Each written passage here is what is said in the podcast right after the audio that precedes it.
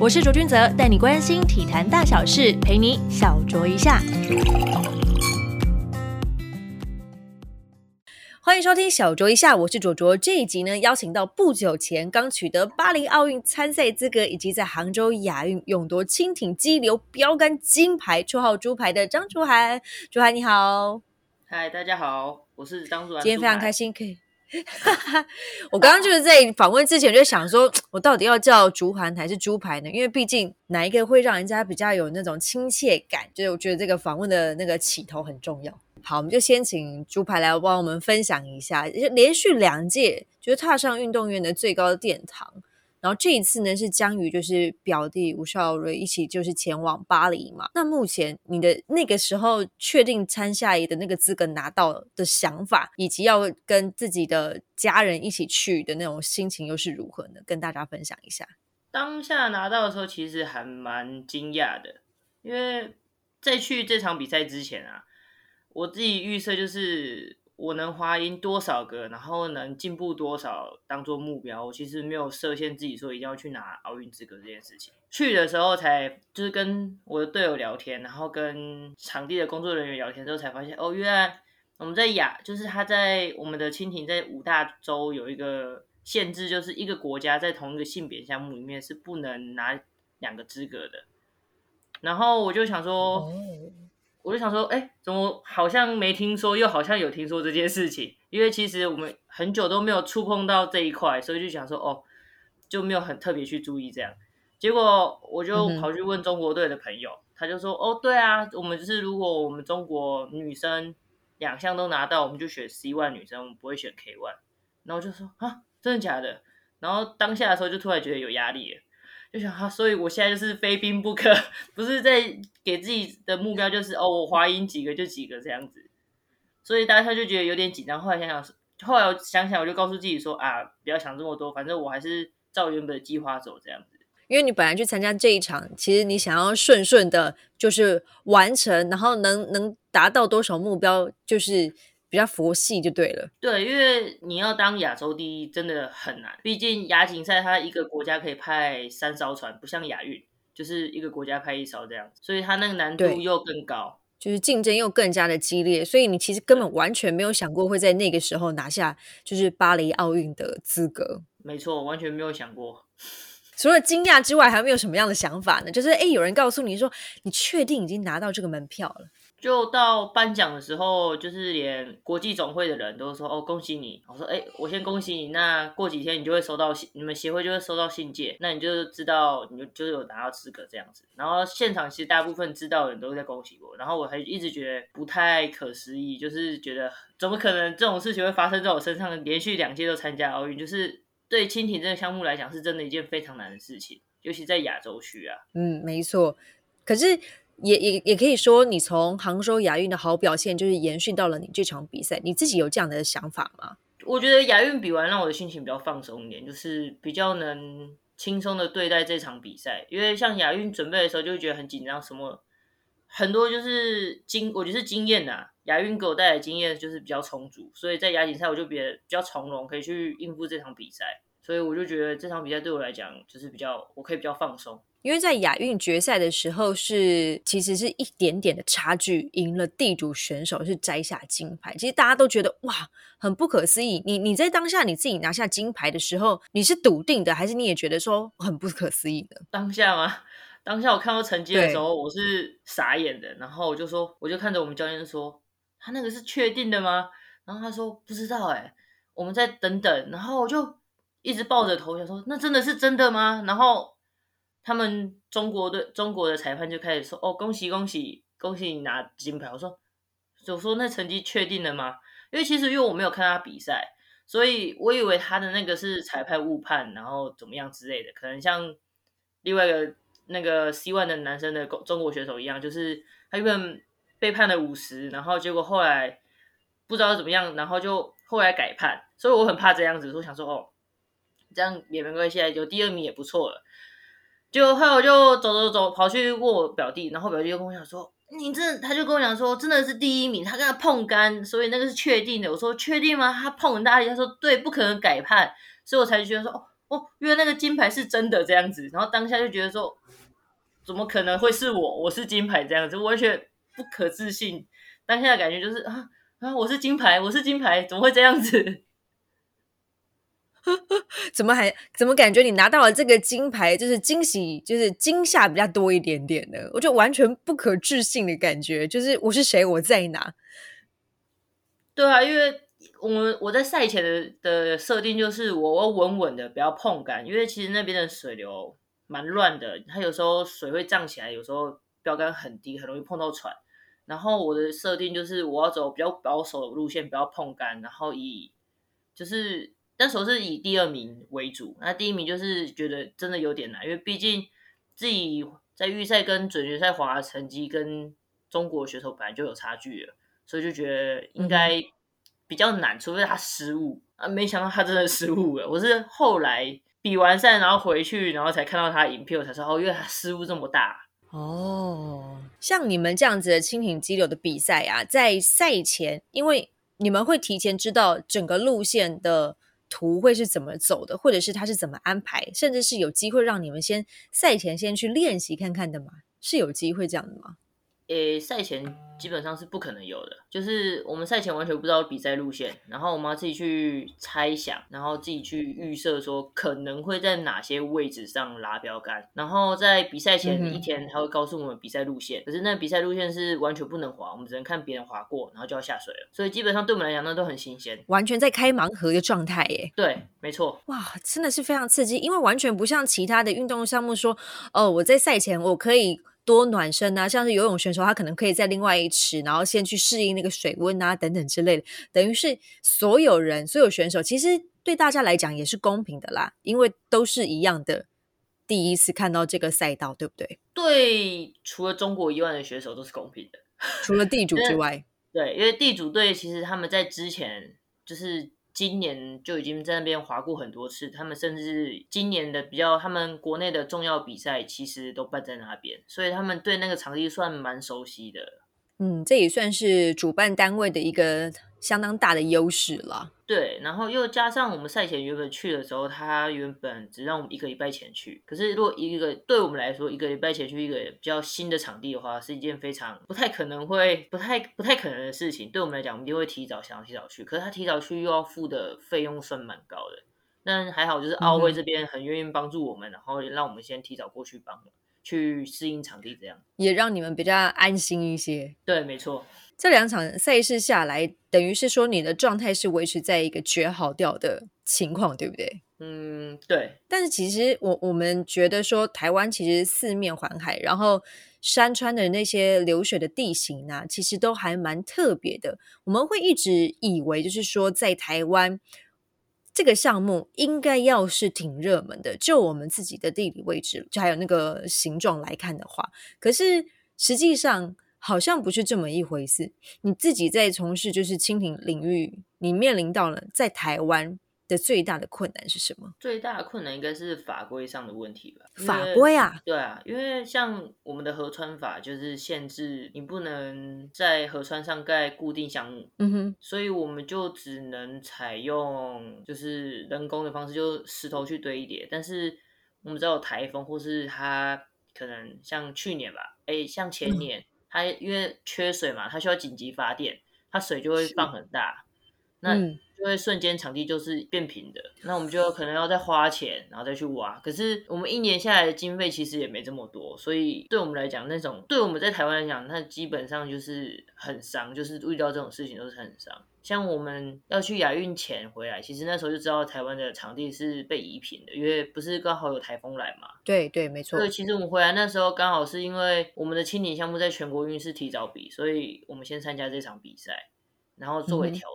可是比完没几天之后就接着出国，基本上我们都是在进水训练这样。哦，所以等于是说，在台湾没有任何一个地区是可以让你们长期驻扎在那一边进行训练的，对不对？对，因为像宜兰的话，它夏天还是会遇到水量不足的时候，就是它还是有一两个月是水量很低，完全没办法滑的。嗯哼，或是它机器要税修。然后可能他要就是反正很多因素就会影响我们的练习，这样。那最适合练习的台湾的地区是哪一个地方呢？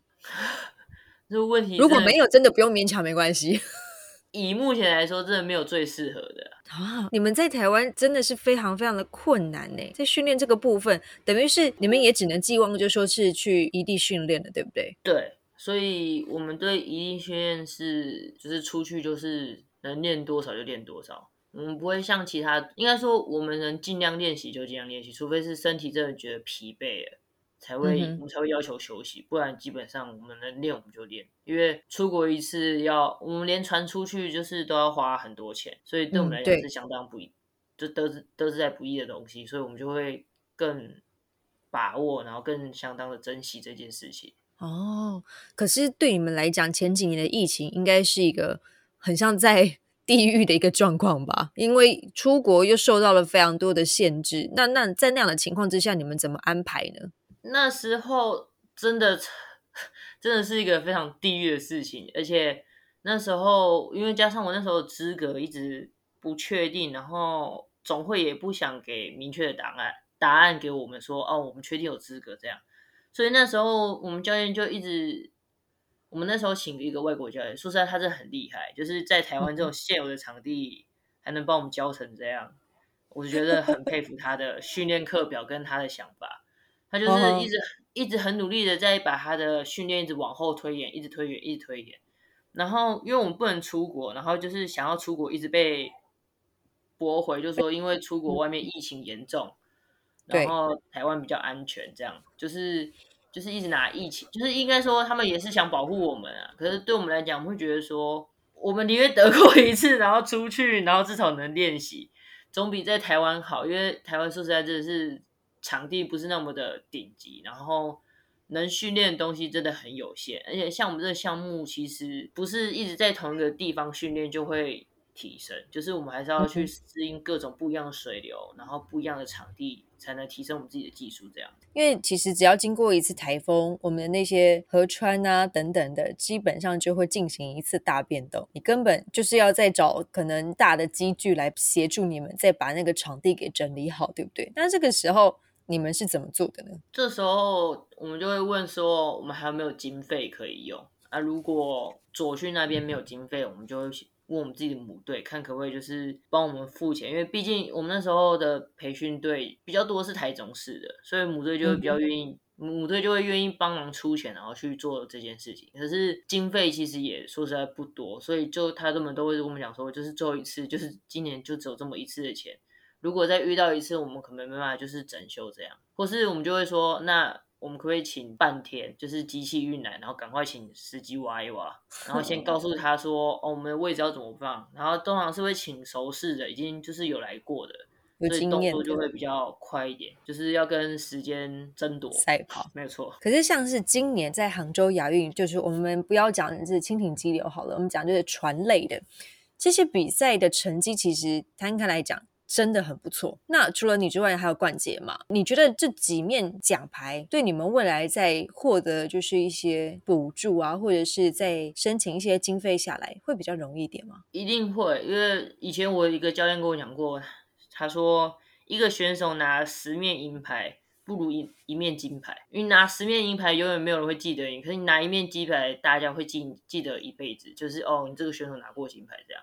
所以我觉得。我好，我也好，冠杰也好，就是拿了金牌之后，帮后面的人其实争取到很多资源可以用，然后让后辈也知道，就是也不是说我们就是在台湾，然后就是没有竞争力，其实我们还是有竞争力，只要我们肯努力继续练的话，就是你们一定也会有很好的资源可以得到，但是重点是你还是要先努力才有机会。这项运动在台湾真的非常的不容易，因为我也跟冠杰有访问过，他们其实也真的很辛苦了，在训练这个部分上面。可是你们自己家人的态度是如何呢？当初我记得你的家人是蛮反对，就是让你去练这个项目，一开始是练拔河，后来才转到蜻蜓嘛。你是怎么样去说服他们支持你的？最一开始反对是因为他们觉得女生练体育就是会肩膀变很宽啊，然后会变很壮啊，就是真的是很那种刻很那个就是性别的刻板印象。对对对对，非常刻板印象，就是他们觉得练女生的运练运动的女生都会长得很大只，他们都会有这种想法。然后他会觉得说，一个女生就好好的漂漂亮亮，干嘛要去做那种事情？然后我奶奶就跟我讲说，啊，为什么要这么辛苦？干嘛要练这个？然后他又看到我手上都是茧，就觉得说，怎么会这么的？一个女生怎么可以手都是茧这样？啊，我就算是心疼啦，应该算是心疼的说法，就是不喜欢。他也不是说不愿意或是不支持，就是觉得其实可以走其他路，会可能会比走运动这条路来讲的会更好，不需要去吃这么多苦头这样子。啊，我是后来是拿成绩，就是告诉他们说，我是真的很喜欢，然后想要继续往这项运动就是继续下去这样。后来他们就是从不支持，然后到慢慢变支持这样。可是你在什么时候确定说，哇，蜻蜓就是你这一辈子的挚爱了？嗯，应该是有一次，然后。我爸来载我练习，结果那次我爸听到学长，就是他有听到学长说，哦，我们练习的，就是我们国，我那时候我还国中，他说我们国中生练习都不认真，都在玩。然后其实我爸当下超生气的，然后可是因为碍于还有其他队友，所以他没说话。就他有一天晚上，他就是我们回家路上会经过四个角，他真是十字路口，四个角都有补习班，然后就说，你看不好好练，那你就来补习嘛，反正差不多时间来载你啊，对我来讲没差。你要不要嘛？然后我就自己心想说，如果我真的去补习，那我真的就什么都没有了。不行，我就说，那我就后来就真的是哭着，然后我就是真的是又被骂的很惨，然后一把鼻涕一把眼泪的，然后后来真的下定决心，真的要好好认真练习。然后我就说，再给我一次机会，这样子我会就是做好这件事情。然后之后从此之后就练习就很认真这样。嗯哼，所以你原本一开始其实是把它当做是一个玩票性质的，有点类似社团那种心态。直到爸爸这样子跟你讲，你才认真的考虑说，我要把这一辈子就是这一这一条路把它走得很好就对了。对，然后加上那时候又遇到一个学长回来帮忙，然后那学长就是也有开导我，就说就是这条路不好走，那如果我还是继续就是继续当玩票性质的话，就会没有任何的成绩这样。然后未来会就是很迷茫，你也不知道你要做什么，浪费时间这样，就叫我要自己想清楚。然后我就想好，然后就说我决定要，我就用实际的行动。我也没有跟他们说哦，就是我想要走好好走这条路，我只是用。实际的行动告诉他们说，就是努力认真练习，然后拿到成绩这样子，然后他们就知道我下定决心要走这条路。嗯哼，因为在台湾，我们刚刚就一直聊到说，其实训练这个部分其实是非常的困难的。那你自己在初期的时候，其实，在激流这部分应该是有一些心理障碍吧？毕竟就是年纪小，然后你要面对的是那种大自然的一个给你的一种挑战。你有当下有觉得很害怕吗？在练习这个部分？我那时候真的超害怕的，因为我们一开始练这一块的时候，其实学长他们也不怎么的，就是真的要说很专业没有，他们就是凭他们自己的经验来告诉我们怎么划船。因为以前我在我国中的时候，其实也没有学长们也没接触过外国教练，那他们就是看你国外的影片这样子，然后就哦那边要干嘛，这边要干嘛，然后我们也就是照样跟着做。所以就当看到很多人翻船，然后弃船脱困出来游泳，然后可是我没有，可是我看到他们就觉得说。这种这么可怕，我就不太想要滑，你知道吗？就看到他们就觉得这样子好像自己拿自己的性命在开玩笑，我会这样子觉得。这是危险蛮高的一项运动，哎。对，然后尤其是台湾的场地，就是都还是有石头，我就觉得说，哦，那不小心撞到，有时候是真的昏昏下去，啊，如果没人发现，就真的没人找得到我嘞，直接我就会自己就真的就去了呢。对，我就自己会脑补这些，所以就觉得这项运动真的很可怕。然后我就因为心里就有排斥，然后又加上有一次我出国比赛，然后教练那时候因为希望女生是新兴的项目，就问我说要不要尝试看看。我说哦好，那我试试看。然后其实我也会翻滚，其实都会，可是我没有在赛道里面滑过。然后第一天下去的时候是比较简单的，然后就他第二天就去困难的那个场地了，然后我就开始很紧张，然后教练就一直提醒我说哦身体别一直往后躺啊，要向前，不然比较容易翻船。结果我就听他的，然后不知道怎么样，我就翻船。结果我翻了八次都没有起来，然后我喝了超多水。结果后来我这撑，就是因为一直翻不起来，后来真的只好脱困。就我就被旁边路边的一个爷爷在拍，一个爷爷老爷爷在拍照，他把我捞起来，你知道吗？我当下真的吓死了。从此之后，我就是心里有阴影，我完全就是对这项就真的很排斥，就是我敢滑，但是你要我滑的好，我真的做不到，因为我就是一直有阴影，就觉得我曾经在那边喝过很多水这样子。对啊，你就是在洗衣机里面打滚过啊？对，我就是在那个水里面，大概真的喝了很多次。我真的是从上面应该应该有三十几秒吧，我才才，就是大概跑马灯都出现了吧？我我真的不知道，我真的觉得我快死掉了当下。我就翻起来，就是翻不起来，就只剩头一半，然后有稍微吸到气又掉下去，然后就一直这样子，大概好几圈，然后从最上面，然后飘到快要最下面，然后我才气喘。我是听到别人叫我气喘，我才气喘。然后我才被，我就一直疯狂的一直想要往岸边游，然后又游不太过去，然后游到的时候，一个野把我拉上来，我真的当下快吓死了，我真的没有想过我怎么会撑这么久不气喘，然后就是一直在水里面喝水这样，然后我就跟我教练讲说，我不要再滑。不是听到你这段叙述后，后面的可能学弟妹想要再就是接触这项运动，可能就会心生恐惧了，怎么办？你你自己怎么克服的？我后来怎么克服？后来是因为遇到那个一个。斯洛维尼亚的教练，然后他其实那时候我跟他讲说，其实我对这项运动我真的很害怕，就是我觉得我很没有把握。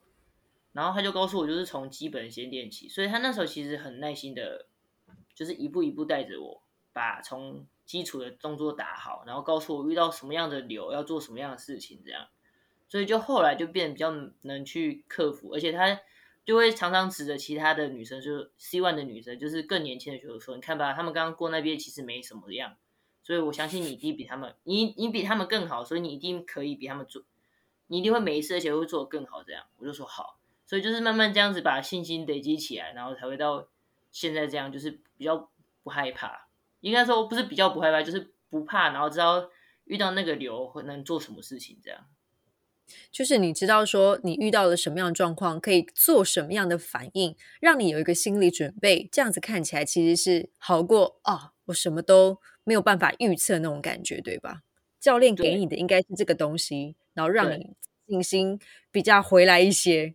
对对对，没错。因为轻体其实是需要花非常大量的时间在做训练，而且不管是在体能或者技术上面，都还蛮要求的。像你刚刚有说到哦，你其实。如果真的要你选去补习的话，你可能就什么真的什么都没有了。那你自己在学业跟训练之间，你怎么去做一些平衡呢？学业吗？学业的话就会比较注重语文吧，因为像英文还有国文这两科，因为毕竟国文的话你要听得懂，一般教练我们就平常的台湾国内教练跟你讲东西，你要听得懂。那英文的话，就是你去到国外请的国外教练，总不能一直等别的帮我翻译，那会错过很多时间，就是会浪费很多训练时间。尤其像我们训练时间大概一天就两个小时，一次就一个小时，所以如果我在要排队在那边等的话，我就会浪费很多时间，所以就会逼着自己听不懂东西，听不懂单词会去问过别人，然后把它记起来，然后久而久之就大概听得懂教练在讲什么这样。所以这两科是其实我比较注重的。这样子练习的时间就是两个小时，其实。蛮少的耶，对，可是没办法，因为他像我们一个小时就是要付费，然后一个小他会安排时段给你，然后就是去那个时段下去练习，那剩下的时间就是看你其他的安排，这样你可以做进水，还有进水区你可以去滑，或是你可以安排中央训练，就是一到就是教练的安排这样，可是一天真正能在集油场里面滑就是两个小时。那就你来讲，就是像你今年的成绩，其实是真的非常的不错，金牌也拿到了，奥运资格也拿到了。你在训练上面有做什么调整跟改变吗？跟往常不一样的？在国内的话，我会比较偏重于体能跟重量训练这一块，就增加自己的肌力跟增加自己的耐力，就是把这一块拉拉高。然后出国的时候就会，因为出国通常我们请教练就很着着重技巧。所以这种东西就在国外不会花时间去练，我就会不想，我自己也知道，所以我就不会浪费太多时间在这个上面去做准备。所以看起来这个成效是还蛮好的啦。目前看起来就是有有蛮大的收获，就不会说哦去国外还要浪费时间准备体能。等于是，其实你已经把自己 all ready 了，你只需要就是比赛来到，你就去面对，基本上都可以取得不错的成绩。就是今年那个结果论看起来真的是非常的不错的。那你现在还是在东风国中担任专任教练吗？诶，没有，我是在世域国中。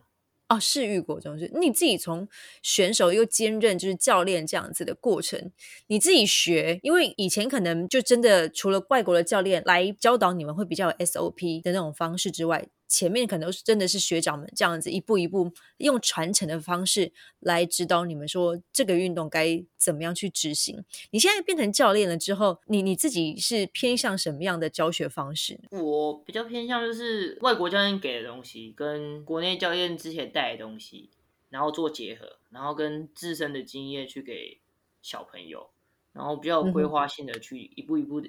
一步的去做，像我，因为我是在国中生，所以我就不会期望我对我啦，我不会期望说他们在国中上国中国中的阶段就可以拿到很好的成绩，因为这并对他们未来不是一个很好的发展。我也希望他们去多尝试，然后去多熟悉，然后是甚至是喜欢上这个运动之后。他们才会知道，才会就是更努力去往这块走。如果一开始就很压迫他们，就变成有点强迫式的训练，那其实对他们来讲，一定不久，可能三年过，他们就不滑。所以我是希望更多人喜欢一个运动，所以是慢慢给给他们东西，然后慢慢增加。强度脑上去这样，但是学校当然不会这样想，学校就是就是要拿成绩嘛，啊，他们才会有比较好的就是经费补助，对，会经费补助这样，这其实是对台湾所有的国中教练其实都是一个非常困难的问题，就是要去面对的问题，就是因为这件事，因为就像是他们的 KPI 必须要去达到的部分，对对对对对。就是如果你没达到，你可能就会被 fire 掉，或是你没达到，可能下下次的经费。就会变，就会就会砍半，砍半之类的。对对对，就是或是你拿不到经费，所以对很多国中端教练来讲压力很大。可是如果你在国中端就把选手超爆，就会那就真的爆掉了，就真的他就是没有未来。可是对我自己本身就是运动员，然后我又现在还是运动员，会觉得说这段路要走的够长，真的就是不能一次。给他们太多，真的是要一步一步慢慢来这样子。因为我觉得，尤其是现在的小朋友，他并不是像以前的我们，就是小时候没有手机玩，就是去公园，然后到处跑、到处玩。可是现在小朋友几乎就是在家，所以几乎都是被。算保护的很好的小朋友，所以我觉得那种要让他们跳脱出来，然后认识自己的身体，然后认识周遭，我觉得真的是还要再花一段时间。而且这项运动其实你必须要具有一些冒险的精神。你觉得自己在带过就是国中生之后，你觉得现在的国中生具有这项就是精神吗？我蛮好奇的。你说冒险嘛？对，就是愿意去尝试，看起来在别人眼中看起来似乎是比较。具有一些危险性跟挑战性的运动，还是有一些小朋友会有，但是大部分比例没有那么多，有的大概多二三十而已。都是二十八十，就是二十是比较有挑战性，八十是居于就是比较安逸的状态的。对，因为就是环境嘛，环境造就现在就是小朋友不会觉得说我要去做一些就是不该做的事情，他们所谓的 居然说是不该做的事。他们会觉得说那个有没有就没差，他们不会想要花太更多的东西、更多的精力在训练上面。他们就是觉得他们就是很多小朋友让我感觉是他们来体育班，他们就是为了逃避读书。可是他来这边也不是真的想要来，可能啊家长问他要不要来，或是家长看他读书不好，然后把他送过来，或是家境不好的，他可能想改善家庭，然后送来，可能他们觉得会有奖金嘛。对，然后就是很多诱因，然后把他送来。其实很少的小朋友是出自于就是我真的很喜欢，然后我爱上这个运动，然后才来的，真的是非常少数。我是遇到现在，我现在待了三届吧，大概有一个吗？有一个吗？有有是有一个，就是五六个，就是看得出来他是真的很喜欢。因为你知道小朋友总是会犯错，那有时候就是原谅他一次两次，对我来讲第三次我就我就会。可会比较严严格告诉他说：“哦，你这样子，我要把你退队。我的队伍规定已经是这样子，按你一直在挑战我们队伍的底线，这样对我们的队伍不是一件好事。”然后就会告诉他，然后可是他表现出来就是就是跟我那时候我爸爸对我一样，就是啊，如果我被退队了，没有这项运动，我要做什么？所以他就会更认真投入在这运运动里面。就是少数看得到，可是大多数就是真的还是就是迷迷糊糊，然后就是三年过了，你问他他要什么，他也不知道。不觉得很可惜吗？就是因为你们现在这个成绩，就是已经是摆在上面给大家看得到了。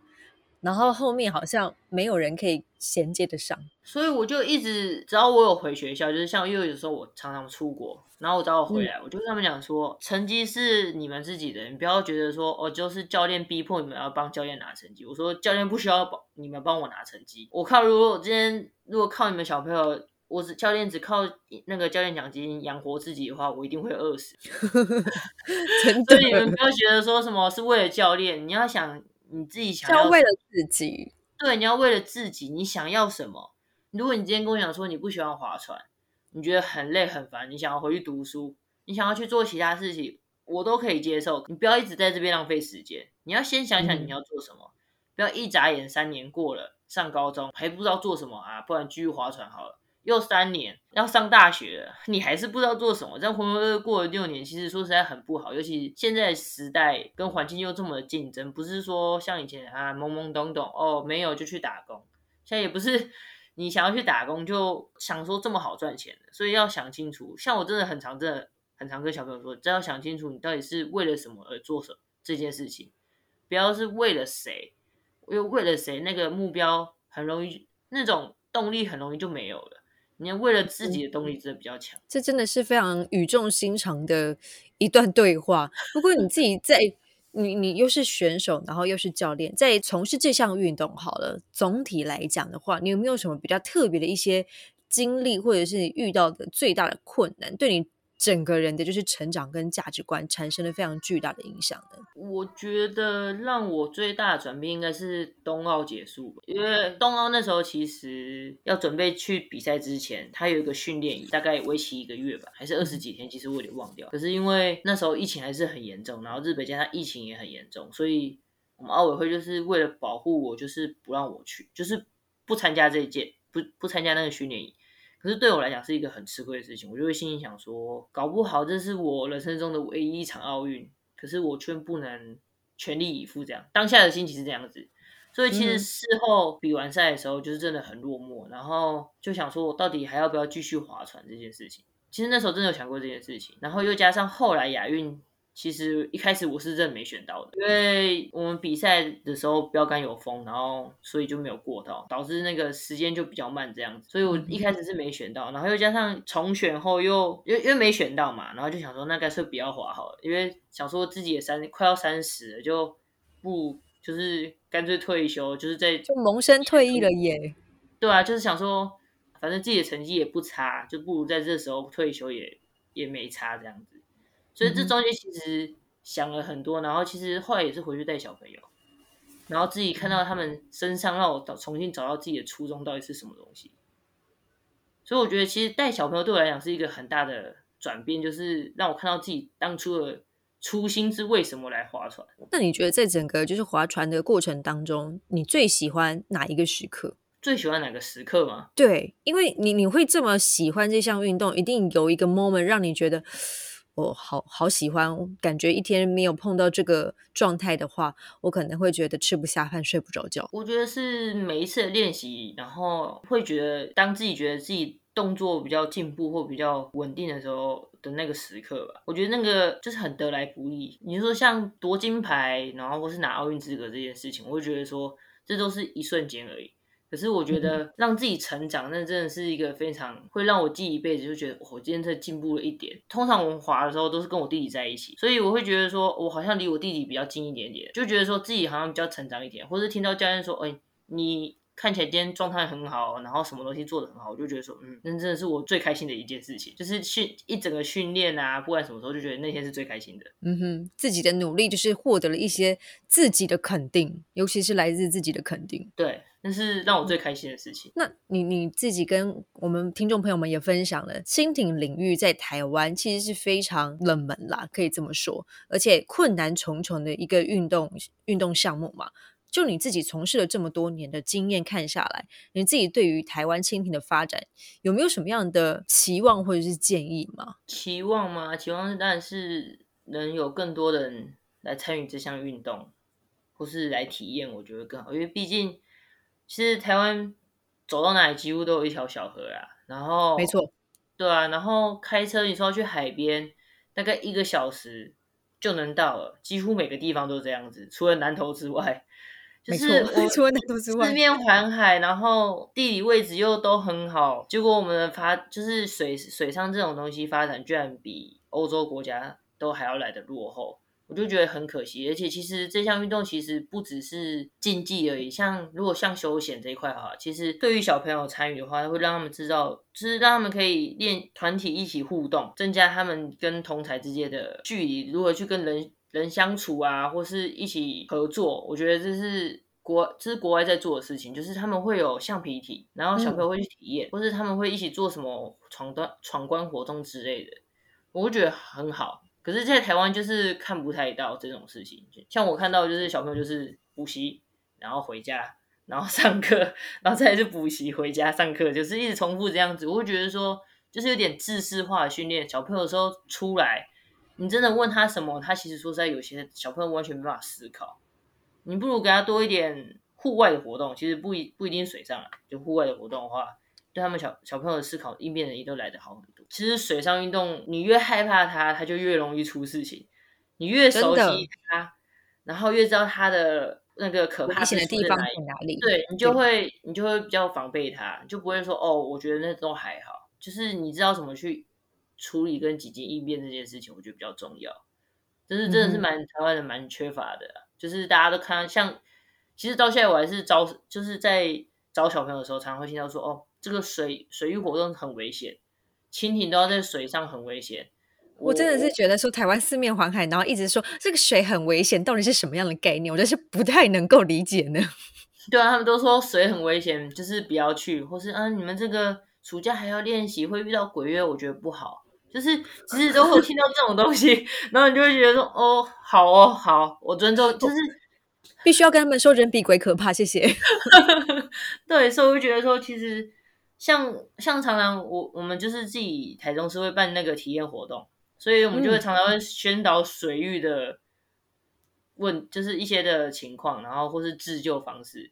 我觉得这种才是比较好的东西，就是至少大家知道哦，我第一时间要做什么事情，然后看到什么尽量不要去。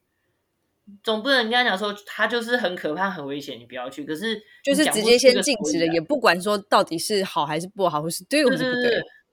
可是你越禁止小朋友，小朋友就越要去啊！就像小时候，我妈跟我讲说，的感 那个概念是一样的，就真就跟我讲说，哎，你不要爬那个。可是我就偏偏想要去爬，就是小嘛，就想说我要去尝试看看。可是你又不知道为什么不要爬，就是你没有讲跟他讲一个理由，他就不知道为什么。或者你跟他讲说，哦，你看，你看这水流现在变很快，你就是不会游泳干嘛的话，就是对你来讲是一件很危险的事情之类的。